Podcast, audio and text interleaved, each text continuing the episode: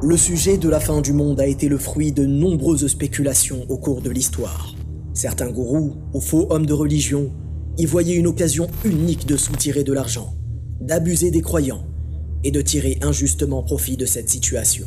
Plus de 130 dates ont été données en tentant de prophétiser la fin des temps, tantôt par des papes ou prêtres, tantôt par des rabbins, par des gourous, des évangélistes, des protestants, des catholiques, des astrologues, des philosophes, mais aussi par des figures de l'histoire comme Christophe Colomb ou des scientifiques comme Isaac Newton.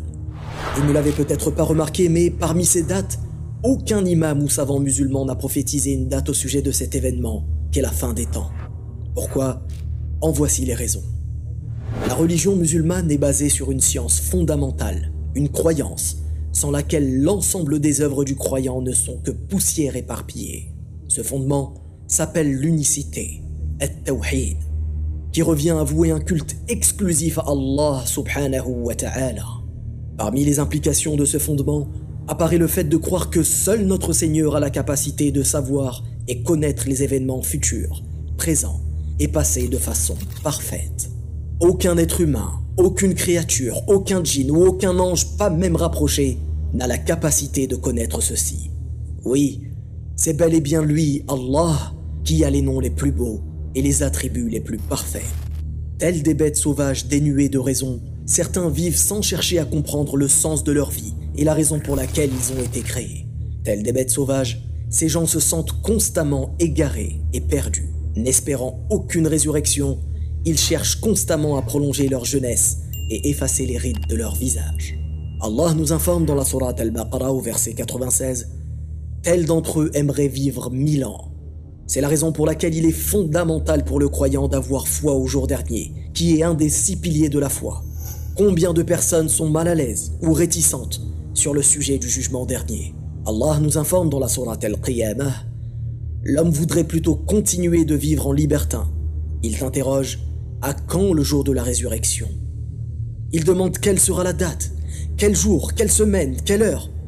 Mais la seule vraie réponse à cette question tient en deux mots Allahu A'lam. Nul en dehors d'Allah n'est en capacité de le savoir.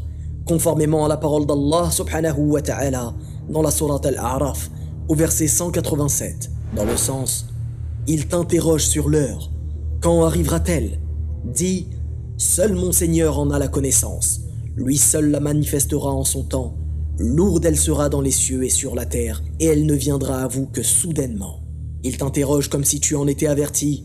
Dis Seul Dieu en a la connaissance, mais beaucoup de gens ne le savent pas. Dans un hadith authentique appelé le hadith Jibril, l'ange Jibril alayhi salam sous l'apparence humaine questionna le prophète sallallahu alayhi wa sallam au sujet de quand adviendra l'heure. Le prophète sallallahu alayhi wa sallam lui répondit Le questionné n'en est pas plus informé que le questionneur, dans le sens que ni le meilleur des hommes, Muhammad sallallahu alayhi wa sallam, ni le meilleur des anges, Jibril alayhi salam, n'en est informé. Non, seul Allah subhanahu wa ta'ala. Le Coran est-il le seul livre révélé à mentionner que seul le Créateur a la connaissance de cette date? Non.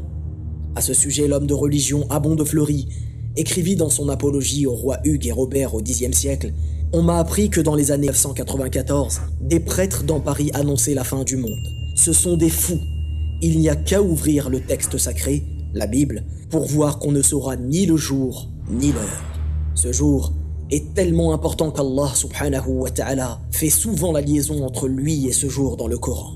Dans la Sourate Al-Baqarah au verset 177, il est dit Mais la bonté pieuse est de croire en Allah au jour dernier.